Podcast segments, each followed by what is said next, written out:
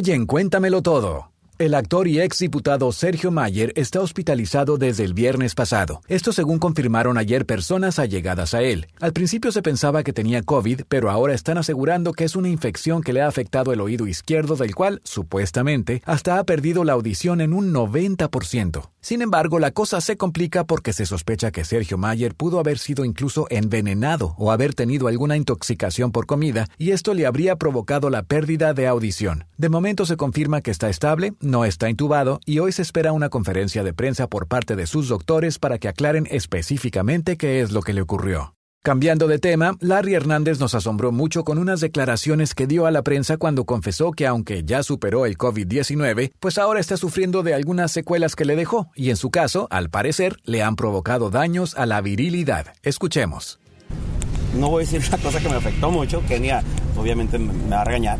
Eh, del hombre, del hombre. Esto, ¿qué se llama? Esto. ya estoy bien. Así es una pastilla. Pero bueno, mira, ha de que se me quitó el COVID. No, tienen que saber qué le afectó el COVID. Y a mí me afectó por dos cosas que, que estoy ahorita trabajando en ellas, ¿no? Pero, pero gracias a Dios pero de todos tú los comes estudios... mucho marisco, Larry. No, ya estoy bien, ya estoy bien. Ah, te lo juro. ah, Larry. ¿por qué te molestabas mucho cuando confundían tu nombre de Larry Hernández Con Larry Ramos. Güey. Me voy, a, me voy a operar porque obviamente pues estoy muy bien. Yo ya eh, sí quería un bebé más, pero hoy que he estado un año, eh, toda la pandemia con, con mi hija Dalet, y ahorita por ejemplo para venirme me tengo que esconder.